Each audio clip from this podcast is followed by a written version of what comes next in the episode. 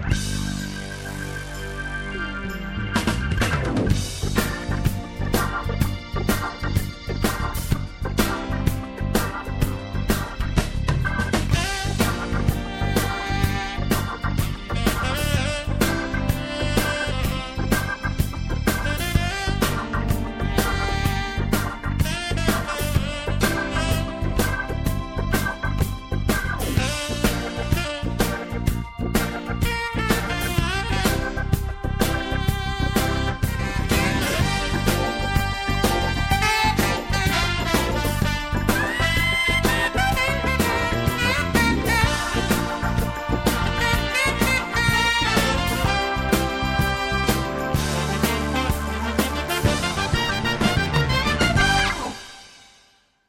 Hallo und herzlich willkommen zum ersten Hörbuch der Reihe Die Treppenstufenverkaufsmethode für den Möbelhandel von Thomas Witt und Sabine Nimo. Das Thema der ersten Stufe im Verkaufsprozess ist die Wahl, und zwar die Wahl der richtigen Einstellung für den Verkauf. Ich bin Sabine Nimo. Ich spiele für dieses Hörbuch die Rolle der Verkäuferin und der Kundin. Thomas, du hast mir gerade gesagt, dass die richtige Einstellung für das Verkaufen wichtig ist. Aber merkt der Kunde es denn wirklich, was für eine Einstellung ich habe? Und wenn ja, wie wirkt sich das denn aus? Henry Ford sagte, ob du glaubst, du wirst Erfolg haben oder ob du glaubst, du wirst versagen. Du wirst in jedem Falle Recht behalten. Das deutet darauf hin, dass unsere innere Einstellung nach außen tatsächlich ausstrahlt. Ob wir uns für erfolgreich halten oder ob wir gerade ein schlechtes Gefühl haben, beides wird sich auswirken und es wird über unseren Erfolg bestimmen. Aber dann beeinflusse ich ja meinen Erfolg durch meine Gedankengänge selber. Habe ich das richtig verstanden? Genau das ist das Ziel dieser Stufe. Wir wollen, dass du bewusst auf deine Einstellung achtest und sie auch bewusst steuern kannst. Jetzt lass uns mal darüber reden, was für eine positive Einstellung hilfreich ist und was mich runterzieht. Erfolg zum Beispiel ist gut für unser Selbstwertgefühl. Wenn ich meine mir selbst gesetzten Ziel erreiche, bestätige ich mich selber. Der gangbarste Weg, um das sicherzustellen, ist, dass man sich einfach sehr, sehr kleine Ziele setzt, die man dann auch mit hoher Wahrscheinlichkeit erreicht. Daher setzen wir uns in unserem Verkaufsprozess kleine Etappenziele, über die wir dann noch viel sprechen werden. Ein zweiter Faktor für eine gute Einstellung ist Aktivität, Aktivität bringt uns in eine vernünftige Geisteshaltung. Tatenlosigkeit und Inaktivität dagegen ziehen uns runter. Ein weiterer Faktor, der uns runterzieht, sind Gespräche über Dinge, die wir nicht beeinflussen können.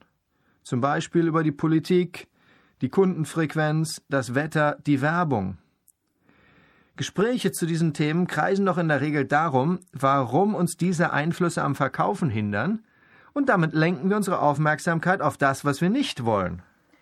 Thomas, was soll ich denn jetzt konkret tun, um gut drauf zu sein? Du fängst an mit dem kleinsten möglichen Etappenziel. Einfach nur Blickkontakt zum Kunden zu kriegen. In dem Moment, in dem du das schaffst, bist du einen Schritt weiter. Du hast das Gefühl, du bist deinem Ziel näher gekommen. Ob du dem Kunden dann später was verkaufst oder nicht, entscheidet sich ja tatsächlich erst wesentlich später. Was du tunlichst vermeiden solltest, ist, auf der Fläche zu stehen oder zu sitzen. Es sei denn, du hast konkret was zu erledigen. Noch schlimmer ist es, mit anderen Verkäufern dazustehen oder zu sitzen.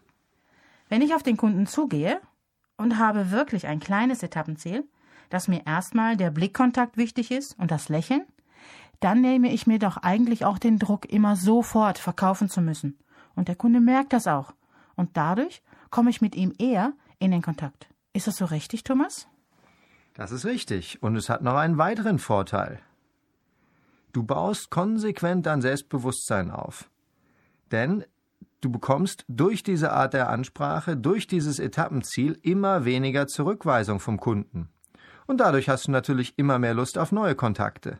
So wirst du kontaktstark, maximierst dadurch natürlich auch deine Chancen zu verkaufen und hast mehr Spaß.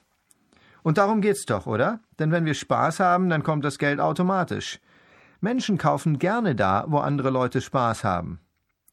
Die Voraussetzung dafür, den Kunden zu öffnen und ihm ein Lächeln zu entlocken, ist, erstmal selber ein Lächeln auf den Lippen zu haben. Und dazu musst du einfach Spaß haben, sonst merkt der Kunde, dass das Lächeln gekünstelt ist. Ein Motivationsvernichter, über den wir reden sollten, ist der sogenannte Club. Es gibt einen Mann, Joe Girard, der Mann mit dem Titel Bester Verkäufer der Welt, der hat gesagt, tritt nie dem Club bei. Und wenn du beigetreten bist, dann tritt wieder aus.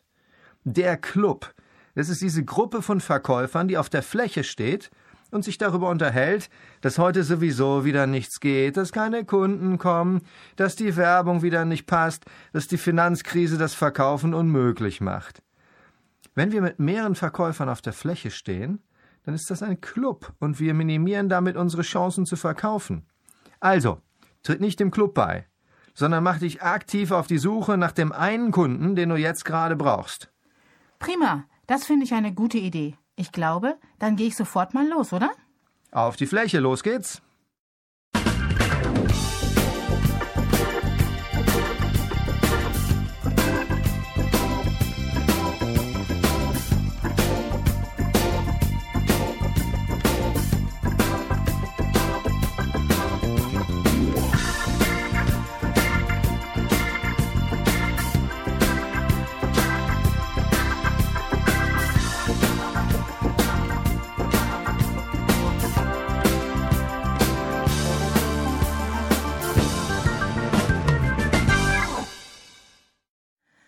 Thomas, ich war jetzt auf der Verkaufsfläche. Das mit der Einstellung finde ich schon ganz interessant. Das Problem ist aber, dass die Kunden viel, viel schwieriger geworden sind. Ja, Sabine, da fängt das mit der Einstellung schon mal an. Viele Verkäufer sagen wie du, dass die Kunden schwieriger geworden sind. Man kann auf diesen Sachverhalt mit zwei Brillen gucken. Wenn man sagt, die Kunden sind schwieriger geworden, dann hat man sich im Kopf schon mal darauf eingestellt, dass es schwierig wird. Deswegen ziehe ich es vor, zu sagen, dass die Kunden anders geworden sind. Es gibt für diese verschiedenen Blickwinkel ein schönes Bild. Wenn ein heftiger Wind angesagt ist, dann gibt es Menschen, die sich in ihren Häusern verschanzen, und es gibt andere Menschen, die Segel setzen und den Wind für sich nutzen. Ja, genau. An Wind von vorne erinnert mich das Kundenverhalten manchmal. Wenn du nämlich auf der Fläche bist und wirklich freundlich Kunden begrüßt, so gibt es viele, die dich oft gar nicht zurückgrüßen. Und manchmal ist es sogar so, dass sie dich richtig heftig abwimmeln, obwohl du nur ganz freundlich gefragt hast, kann ich Ihnen helfen? Das ist so. Interessant aber ist, dass trotz des anderen Kundenverhaltens insgesamt in den letzten Jahren nicht wesentlich weniger Möbel verkauft wurden. Das heißt, das Kundenverhalten ist erstmal nur anders. Die Kunden sind vielleicht abweisender, sie kaufen aber nach wie vor Möbel. Unsere Aufgabe ist es doch, mit dem Verhalten der Kunden so umzugehen, dass es uns Spaß macht und wir den Kunden dabei auch noch möglichst viele Möbel verkaufen können. Das hört sich ja interessant an, Thomas. Aber wie geht denn das? Was muss ich denn dafür tun? Wenn immer uns jemand krumm kommt oder in uns ein schlechtes Gefühl auslöst, hilft die Frage, wie kann ich diesen Menschen verstehen? Tja, gut gesagt. Aber wie soll ich ihn denn verstehen? Einige grüßen ja noch nicht mal, andere meckern mich an, auch wenn ich ihnen nur helfen will. Ja, wie können wir diese Leute verstehen? Da gibt es ein paar Statistiken, die es uns leichter machen. Jeder Mensch ist jeden Tag im Durchschnitt 8000 Werbeeinflüssen ausgesetzt. Bin ich dann der 8000 Erste? Genau. Du bist erstmal der 8000 und erste Werbeimpuls. Denn auch du willst diesem Kunden was verkaufen. Genauso wie das Radio, das Fernsehen, die Plakate, die Zeitungen. Und was kann ich dann machen? Ich kann ja die anderen Werbeeinflüsse nicht abstellen. Das kannst du nicht. Wir müssen trotz der Werbeeinflüsse an den Kunden rankommen. Dazu ist es extrem wichtig, dass wir nicht genauso plump und genauso schnell versuchen zu verkaufen wie die restlichen 8000 Werbeimpulse. Ja, wie soll ich das jetzt machen? Das Grundproblem beim Verkaufen ist, dass wir über verschiedene Kanäle kommunizieren. Von dem, was beim Kunden ankommt, ist 55 Prozent die Körpersprache. Das heißt, unsere Mimik, unsere Gestik, wie wir stehen, oder ob wir gehen, wie wir uns verhalten. Weitere 38 Prozent dessen, was bei unserem Gegenüber ankommt, wird von unserer Stimme getragen. Das heißt, wie wir etwas sagen. Da bleiben nur 7 Prozent für den Inhalt übrig.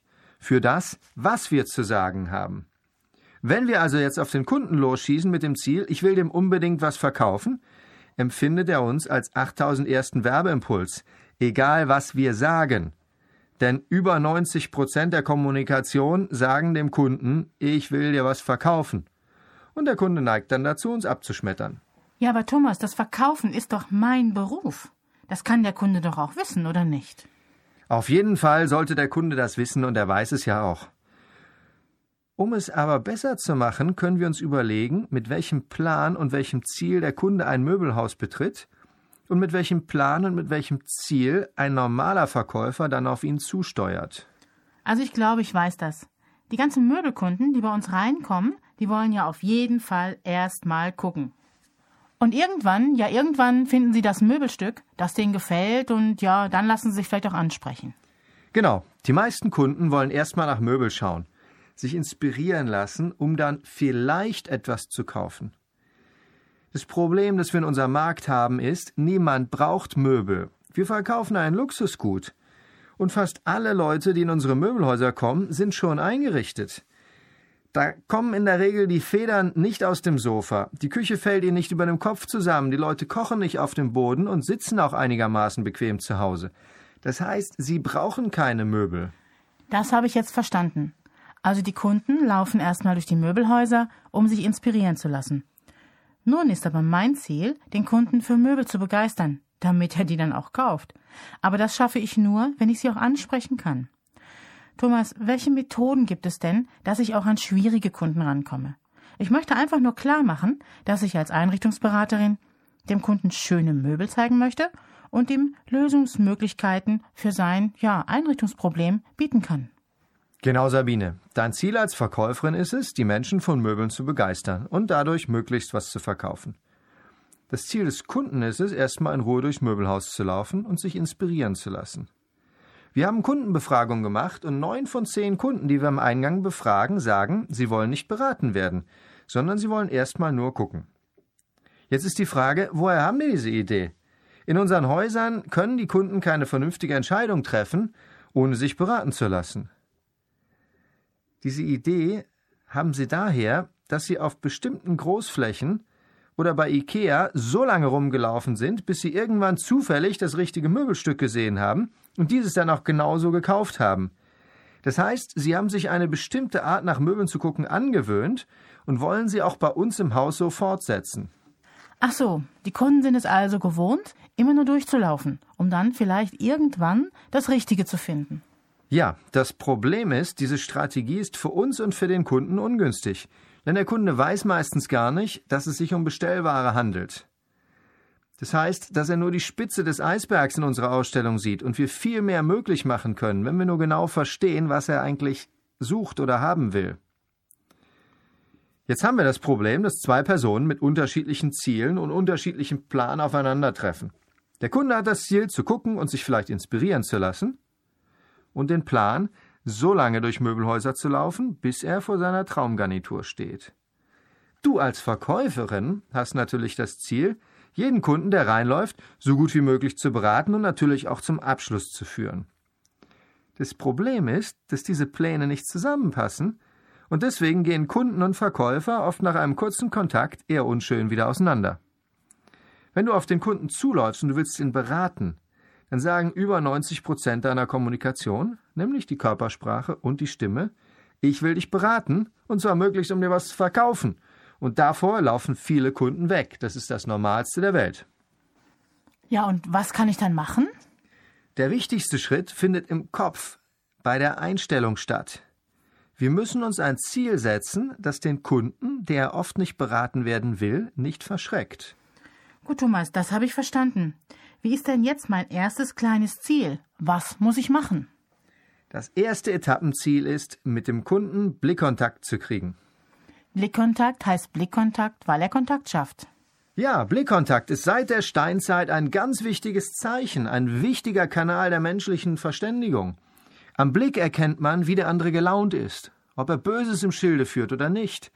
Jede Ansprache setzt voraus, dass wir Blickkontakt haben, ansonsten ist sie mit einer hohen Wahrscheinlichkeit zum Scheitern verdammt. So, jetzt wissen wir das aber auch schon länger und die Frage ist, warum haut es manchmal trotzdem nicht hin? Um Blickkontakt zu bekommen, müssen wir ein paar Sachen beachten. Erstens, der Kunde läuft meistens nicht auf uns zu, sondern er weicht dem Kontakt mit uns aus. Das heißt, wenn wir stehen oder sitzen, ist die Chance, frontal vor einem Kunden zu landen, was die Voraussetzung für Blickkontakt ist, fast gleich null. Deswegen ist die Voraussetzung für einen Blickkontakt, dass wir uns in Bewegung befinden und dem Kunden von vorne entgegenkommen. Thomas, wenn ich dich richtig verstanden habe, soll ich dem Kunden entgegengehen, den Blickkontakt suchen, also ihn freundlich anschauen und ihn freundlich anlächeln. Ist das der erste Schritt? Das ist der erste Schritt. Klingt erstmal ganz einfach, wird aber oft falsch gemacht. Die Strategie vieler Verkäufer ist, den Kunden erstmal laufen zu lassen. Daran ist ja nichts falsch. Um zu bestimmen, wann sie dann den Kunden ansprechen, beobachten die Verkäufer dann aber den Kunden. Sabine, weißt du, wie man sich fühlt, wenn man beobachtet wird? Ja, klar. Also ich habe dann immer das Gefühl, als hätte ich zwei Augen im Rücken oder vielleicht sogar zwei Messer. Und ich finde es sehr unangenehm. Jetzt stell dir vor, der Kunde läuft in die Ausstellung. In der Regel sieht er ein, zwei Verkäufer, die manchmal auch noch zusammenstehen, die ihn erstmal nur beobachten. Was löst es bei ihm aus? Er denkt, oh oh, ich werde hier beobachtet, die sprechen mich bestimmt gleich an. Er könnte aber auch denken, die haben entschieden, mich jetzt nicht anzusprechen. Das heißt wohl, ich bin für die nicht gut genug, oder vielleicht wollen die mich auch gar nicht bedienen. Also, den Kunden zu beobachten und dann hinter ihm herzulaufen, wenn er an der Ware steht, ist die falsche Strategie. Denn wir kommen automatisch von hinten an den Kunden ran. Jetzt gibt es ja schon den Merkspruch, mach mich nicht von der Seite an, was viele Verkäufer dadurch umgehen, dass sie den Kunden einfach von hinten ansprechen. Katastrophe. Die Strategie ist auch noch blöd, weil jedes Mal, wenn der Kunde stehen bleibt, ein Verkäufer angerannt kommt und ihn von hinten anspricht, normalerweise mit kann ich Ihnen helfen. Der Kunde lernt dadurch, dass jedes Mal, wenn er stehen bleibt, er mit einem Verkäufer sprechen muss, da er nicht angesprochen werden will, führt das dazu, dass die Verweildauer immer kürzer wird und er sich immer schneller durch die Ausstellung bewegt. Beobachten ist also komplett ungünstig. Tja, Thomas, Message ist angekommen, aber wie soll ich das denn ohne Beobachten machen? Den Kunden sofort anzusprechen, wenn er zum Beispiel die Treppe hochkommt, das ist ja auch nicht gut, denn dann fühlt er sich ja überfahren. Genau. Äh, einen Kunden, der sich noch in Bewegung befindet, anzusprechen, mit dem Ziel, ihn zu stoppen, haut meistens nicht hin. Die Voraussetzung für einen vernünftigen Kontakt von vorne ist, dass wir schon in Bewegung sind, wenn der Kunde uns das erste Mal sieht. Der Kunde entscheidet nämlich in Sekundenbruchteilen und meistens unbewusst, ob er sich ansprechen lässt oder nicht. Das heißt, wir gehen entgegen der Zwangswegeführung. Wenn wir also dem Kunden entgegenkommen, mit Blickkontakt grüßen, dann haben unsere Tests gezeigt, grüßen die Leute zu fast 100 Prozent zurück. Ohne Blickkontakt weichen viele dem Gruß aus. Gut, das habe ich verstanden. Und dann kann ich sofort anfangen, den Kunden anzusprechen und zu beraten, oder? Da würde ich noch eine Unterscheidung machen. Solange der Kunde läuft, ist es schwierig, ihn anzusprechen, um ihn in ein Gespräch zu verwickeln. Denn der Kunde signalisiert ja dadurch, dass er läuft, eben, dass er nicht reden will. Laufen ist auch eine Aussage, nämlich, ich will hier gerade nicht sein, sondern ich gehe woanders hin. Die Voraussetzung für eine erfolgreiche Ansprache über das Grüßen hinaus ist also, dass der Kunde steht oder sich an der Ware befindet. Aber dann kann ich ihn ansprechen. Dann kannst du ihn ansprechen. Aber an dieser Stelle würde ich wieder aufpassen, dass du nicht als 8001. Werbeimpuls empfunden wirst. Das heißt, wir sollten uns nicht das Ziel setzen, sofort zu beraten und damit sofort über Ware reden. Denn der Kunde merkt unsere Absicht, ihm schnell etwas zu verkaufen, über die 90% Körpersprache und Stimme. Wir setzen uns stattdessen das Etappenziel, den Kunden erstmal in eine entspannte Gefühlslage zu bringen, damit er mit uns reden will. Denn nur wenn der Kunde gerne mit uns redet, können wir ihn beraten. Okay, gut. Also ich bin ihm entgegengegangen, habe ihn angelächelt und Blickkontakt gesucht. Der Kunde ist dann auch an der Ware stehen geblieben. Was soll ich jetzt als nächstes tun? Als nächstes setzen wir uns das Etappenziel, den Kunden zum Lächeln zu bringen und in ein Gespräch zu verwickeln. Und zwar in ein Gespräch, das erstmal möglichst nichts mit Ware oder mit dem Grund des Besuchs des Kunden zu tun hat. Denn genau über diese beiden Sachen will der Kunde nicht mit uns reden. Der Kunde, muss man verstehen, befindet sich außerhalb seiner Sicherheitszone. Das heißt, wir müssen ihn erstmal entspannen. Dazu eignen sich sämtliche unverfängliche Gesprächsthemen, die nichts mit Ware, Beratung oder was der Kunde kaufen will zu tun haben. Das ist zum Beispiel das Wetter, ein Gesprächseinstieg über Kinder, über Hunde, Gespräche über die Anfahrt. Zum Beispiel, sind Sie gut hergekommen? Wie gefällt Ihnen unsere neue Ausstellung? Waren Sie schon mal nach dem Umbau bei uns? Die einfache Frage Guten Tag, herzlich willkommen. Waren Sie denn schon mal bei uns? kann ein Gesprächseinstieg liefern, den wir dann auch fortsetzen können. Also, wenn ich dich richtig verstehe, dann verhalte ich mich ein bisschen wie eine Gastgeberin äh, auf einer Party, die die Besucher willkommen heißt und mit Smalltalk empfängt. Das ist ein gutes Beispiel. Stell dir einfach vor, du bist Gastgeberin auf einer Party und es haben auch andere Leute Gäste eingeladen, die du nicht alle kennst. Und deine Aufgabe ist es dafür zu sorgen, dass sich alle erstmal wohlfühlen. Dazu musst du unverfänglich ein Gespräch anfangen, ohne den Gästen zu nahe zu treten.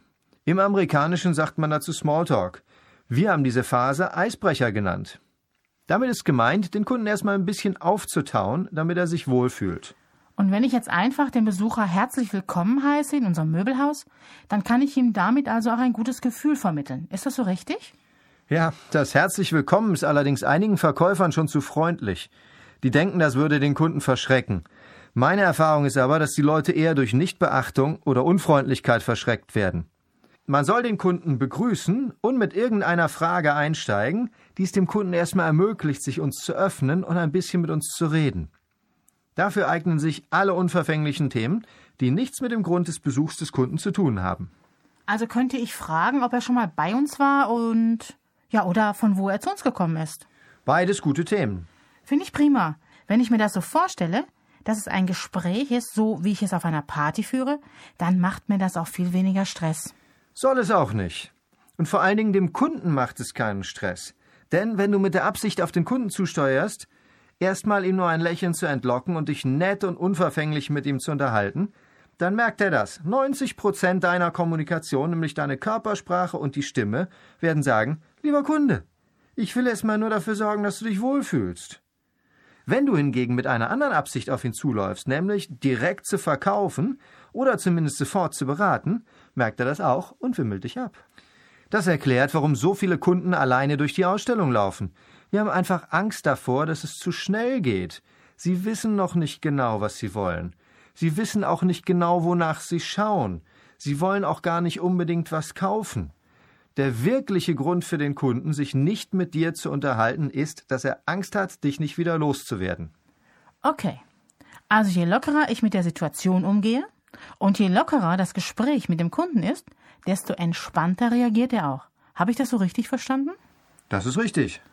Und wie geht's dann weiter, Thomas? Was soll ich denn als nächstes machen, um erfolgreich zu arbeiten? Also, zunächst ist mal wichtig, mit dem Kunden ein paar Sätze zu reden, ohne dass es um Ware geht oder um den Grund seines Besuchs. Der Kunde wird sich normalerweise nicht sofort nach dem ersten Satz öffnen.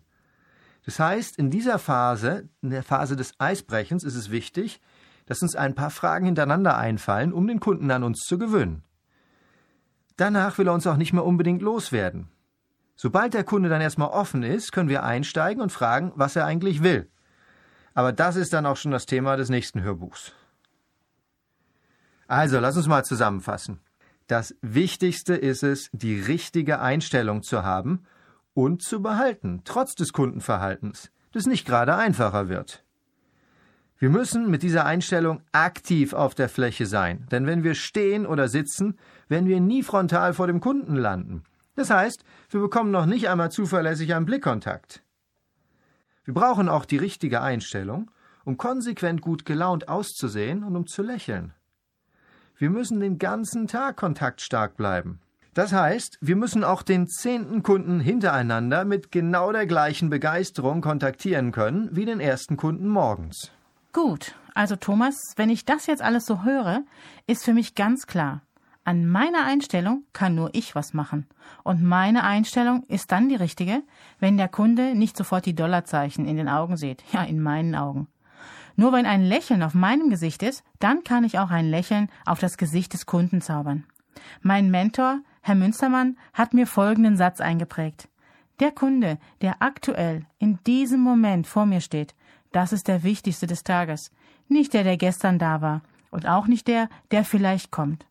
Und für den, der heute da ist, da, da will ich wirklich alles tun. Das ist ein schönes Bild, Sabine. Der Kunde, der vor mir steht, ist der wichtigste des Tages, egal ob er jetzt vielleicht nur ein Tischchen kauft.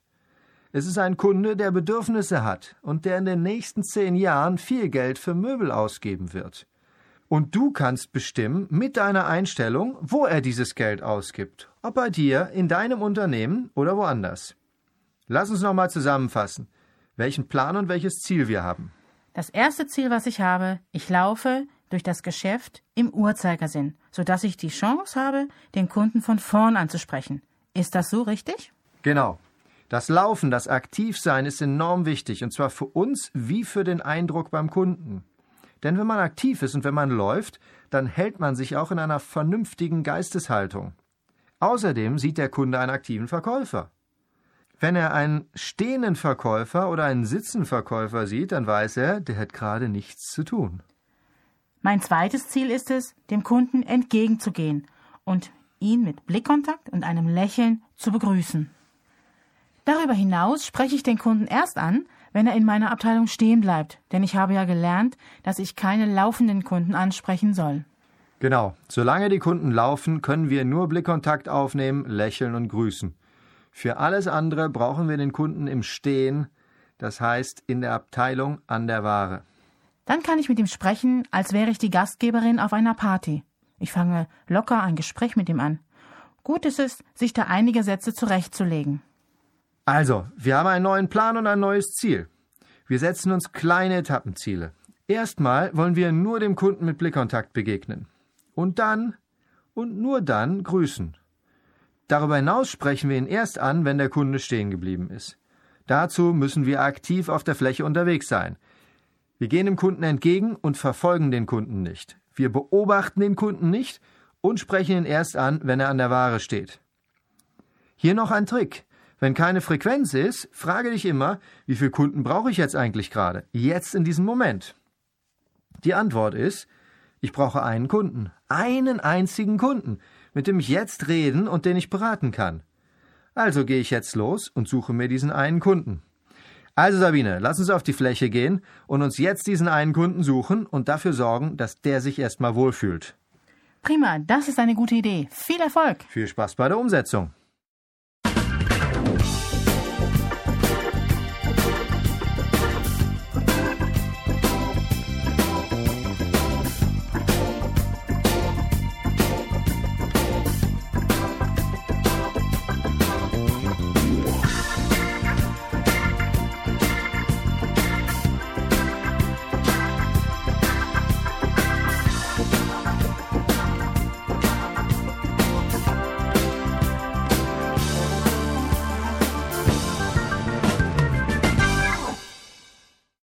Thomas, jetzt haben wir eine ganze Menge Theorie besprochen.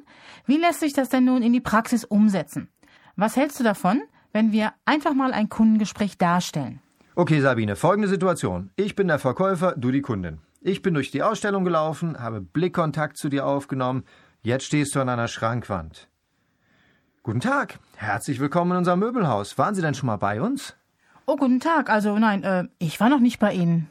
Das freut uns besonders, dass Sie heute zu uns gekommen sind. Wie sind Sie denn auf uns aufmerksam geworden? Ich hatte da in der letzten Zeit mal wieder so ein Prospekt in der Hand und ich habe gedacht, von diesem Haus bekommst du so oft Prospekte? Fahr doch einfach mal hin. Das freut mich. Welcher Prospekt war es denn? Ich zeige Ihnen mal zwei. War es dieser hier oder war es der? Hm, ich weiß es nicht mehr genau, also ist schon ein bisschen länger her. Dann war es wohl ein älterer Prospekt. Was hat Sie denn bei der Werbung besonders angesprochen? Also ich hatte darin zwei schöne Sofas gesehen. Ja, ich verrate jetzt mal einfach rote Sofas. Ich finde rot total ansprechend und da habe ich gedacht, ich schau mal, ob ich die bei Ihnen finde. Und wissen Sie was? In unserem Haus haben wir noch viel mehr Sofas als in unserem Prospekt. Springen wir aus dem Beispiel heraus. Wenn wir die Frage stellen, waren Sie schon mal bei uns oder sind Sie das erste Mal bei uns? Dann ist die eine Möglichkeit, der Kunde war noch nicht bei uns. Dann ist der Besucher ein Neukunde und dann interessiert uns natürlich, wie er auf uns aufmerksam geworden ist. Entweder der Kunde ist durch Werbung auf uns aufmerksam geworden. Dann bietet es sich an zu fragen, welche Werbung es war und was ihn da besonders angesprochen hat. Denn unsere Werbung besteht ja immer aus Möbeln und aus Rabattaussagen oder Rabattvorteilen, wie eine kostenlose Finanzierung. ist es auch wichtig, den Kunden zu fragen, welche Werbung er genau gesehen hat. Denn, das kennst du ja bestimmt aus der Praxis, der Kunde kommt ja oft sogar mit Werbung von der Konkurrenz. Ja, also wirklich, das ist mir schon häufiger passiert. Dann pocht der Kunde darauf, dass er jenes Teil genau haben will. Und ich sehe nur aufs Logo vom Wettbewerb und sage, natürlich, kommen Sie doch mal mit, ich zeig's Ihnen mal schnell. Das macht dann umso mehr Spaß, nicht? Die Werbung der meisten Möbelhäuser ist sehr vergleichbar und der Kunde ist dadurch verwirrt. Gut, die zweite Möglichkeit, die wir auf diese Frage bekommen können, ist, dass der Kunde auf Empfehlung kommt. Denn wenn die Werbung ihn nicht zu uns geschickt hat, dann sind es meist andere Menschen. In diesem Fall würden wir natürlich weiterfragen. Wer hat sie denn empfohlen? Nur damit wir uns bedanken können. Mit dieser Technik haben wir den Kunden sofort da, wo wir ihn haben wollen. Denn er erzählt uns von Menschen, die ihm offensichtlich so lieb und teuer sind, dass er auf ihre Empfehlung hört und tatsächlich in das Möbelhaus geht, das Sie empfohlen haben. Also, egal ob der Kunde über Werbung oder über Empfehlung kommt, wir sind im Gespräch und genau das wollen wir erreichen. Machen wir doch noch ein Beispiel. Guten Tag. Sind Sie das erste Mal bei uns? Also ich bin nicht das erste Mal da, ich komme öfter. Ah. Wann waren Sie denn das letzte Mal bei uns? Ist das schon länger her? Ja, in der Tat, also das ist schon so ungefähr ein Jahr her. Aha, nach was haben Sie sich denn damals umgeschaut? Ich habe damals nach so einem kleinen Tischchen geschaut. Wissen Sie, da war auch so gerade Weihnachten, so wie jetzt, und ich dachte, wo stelle ich denn dieses Jahr meinen Tannenbaum drauf? Aha, sind Sie denn fündig geworden? Ja, Gott sei Dank. Sind Sie mit dem Tischchen noch zufrieden? Ja, und dieses Jahr hole ich den Tisch wieder aus dem Keller. Okay, lass uns das ganz kurz erklären, Sabine. Wir versetzen einen Kunden, der schon mal bei uns war, wieder in das Verkaufserlebnis von damals. Dieses Verkaufserlebnis war ja immer so positiv, dass er wieder zu uns kommt. Wir holen ihn aus einer Situation heraus, in der er sich unter Umständen gerade unwohl fühlt, nämlich die Ansprache durch den Verkäufer, und versetzen ihn geistig in die Situation, in der er schon mal dem Unternehmen das Vertrauen geschenkt hat und sich schon mal hat beraten lassen. Dadurch machen wir ihn zugänglicher für unsere Versuche, ihn jetzt zu beraten. Die andere Möglichkeit ist natürlich, dass er erst vorgestern da war. In diesem Fall würde ich fragen, wurden Sie beraten und wenn ja, von wem? Wenn der Kunde erst vor ein, zwei Tagen da war und sich hat beraten lassen und war bei einem Kollegen, dann hilft uns diese Frage, den Schlamassel zu vermeiden, dass sich nachher ein Kollege beschwert, dass wir ihm was weggeschrieben haben. Also, die Frage, waren Sie schon mal bei uns, ist mein persönlicher Plan A. Mir ist es jahrelang nicht vorgekommen, dass irgendjemand sich durch diese Frage überfahren gefühlt hätte. Die Leute antworten alle nach kurzem Nachdenken mit Ja oder Nein. In jedem Falle bin ich im Gespräch. Wenn der Kunde dadurch noch nicht offen genug ist oder dann auch wieder im Laufe des Gesprächs sagt, ich möchte nur mal schauen, ist das überhaupt kein Problem. Ich schalte einfach um auf Plan B und frage zum Beispiel, von wo sind Sie denn zu uns gekommen? Springen wir doch wieder in die Situation. Ja, schön, dass Sie da sind. Von wo sind Sie denn zu uns gekommen? Ich komme aus Münster. Ah, Münster. Wissen Sie, da hat eine Freundin von mir studiert. Das ist eine wunderschöne Studentenstadt, nicht? Wunderbar, dann kennen Sie sicherlich auch die Kneipenzähne. Die ist drumrum. Dort hat man immer Möglichkeiten, irgendwo hinzugehen. Okay, lass uns das mal kurz analysieren. Auf die Frage, von wo sind Sie zu uns gekommen, kann der Kunde verschiedene antworten. Meistens antwortet er mit seinem Wohnort. In diesem Fall können wir, weil wir uns ja ein bisschen auskennen, in der Regel irgendetwas erwähnen über diese Stadt oder den Ort, was den Kunden zum Reden bringt. Manche Kunden wollen aber nicht sagen, woher sie kommen. Und wir ermöglichen ihnen, durch diese Art der Frage auszuweichen. Sie können auf die Frage, von wo sind Sie zu uns gekommen, zum Beispiel sagen, von zu Hause oder von der Arbeit. Wenn Sie sagen, ich komme von der Arbeit, dann kann man ja problemlos weiterfragen, ach, haben Sie heute früher Schluss gemacht? Oder haben Sie gerade Mittagspause? Und darüber weiter mit dem Kunden sprechen. Wenn er sagt, ich komme von zu Hause, dann kann man auch hier weitermachen. Sind Sie denn weit gefahren? Sind Sie gut hergekommen? In jedem Falle sind wir im Gespräch, wenn uns immer die nächste Frage einfällt. Der Spruch Wer fragt, der führt gilt hier. Wichtig ist es zu verstehen, dass das hier nur zwei x-beliebige Beispiele sind. Es gibt Millionen von anderen Möglichkeiten, ein Gespräch anzufangen, und es gibt eigentlich nur zwei richtig ungünstige Arten, das Gespräch zu beginnen. Die erste ist ein Beratungsangebot. Zum Beispiel, kann ich Ihnen helfen oder wie kann ich Ihnen helfen? denn neun von zehn Kunden wollen nicht beraten werden. Die zweite ungünstige Möglichkeit, die wir vermeiden sollten, ist es, direkt über Ware einzusteigen. Zum Beispiel, den Schrank gibt es auch noch in Buche oder den Schrank gibt es auch noch in Fünftürig. Es ist ungünstig, so früh im Spiel über Ware zu reden, denn der Kunde fragt sofort, ja, was kostet der denn in Fünftürig? Und wir sind in der Museumsführerposition und müssen einfach die ganze Zeit Auskunft geben. Wer fragt, der führt, und in diesem Falle führt dann uns der Kunde. Also, nur diese zwei Ansätze eignen sich nicht. Sämtliche andere Einstiege sind prima. Worauf man achten sollte, ist, dass man zumindest zwei, drei, vier Fragen parat hat oder einen Plan A, einen Plan B, einen Plan C. Denn wenn der Kunde sich nicht sofort öffnet, will man ja trotzdem im Gespräch bleiben. Und dazu braucht man weitere Fragen.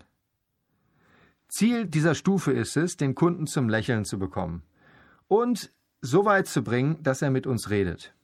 Wenn der Kunde sich absolut nicht öffnet, nicht lächelt und während dieser ganzen netten Fragerei verschlossen bleibt, was meinst du, was machen wir dann? Tja, Thomas, das ist eine gute Frage. Denn dann haben wir ja wirklich den schwierigen Kunden, den Kunden aus der Hölle. Weißt du, das Wichtige ist, immer nur an das nächste Etappenziel zu denken. Unser Etappenziel ist, wir wollen, dass der Kunde lächelt. Wenn wir schon das nicht hinkriegen, wenn der Kunde uns noch nicht mal erzählt, von wo er kommt oder ob er schon mal da war, müssen wir den auch gar nicht fragen, nach welchen Möbeln er sich umschaut. Es kann sein, dass da gerade die Chemie nicht stimmt. Oder es kann sein, dass für den Kunden die Ansprache zu früh war. Was wir also machen ist, wenn wir den Kunden absolut nicht geöffnet bekommen, wir zwängen ihm keine Beratung auf, sondern wir denken uns, okay, der Kunde will sich mir nicht öffnen oder er will sich noch nicht öffnen. Und sagen dem Kunden nett, dass er sich umgucken soll und haben nichts verbrannt. Der nächste Kollege, der den Kunden anspricht, wird mit dem Kunden vielleicht gut zurechtkommen oder wir können vielleicht noch mal später den Kunden ansprechen.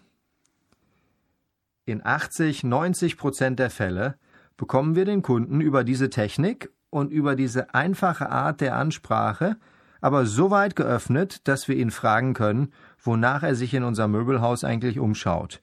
Und das ist auch schon das Thema des nächsten Hörbuchs mit dem Titel Kontakt. Prima, Thomas.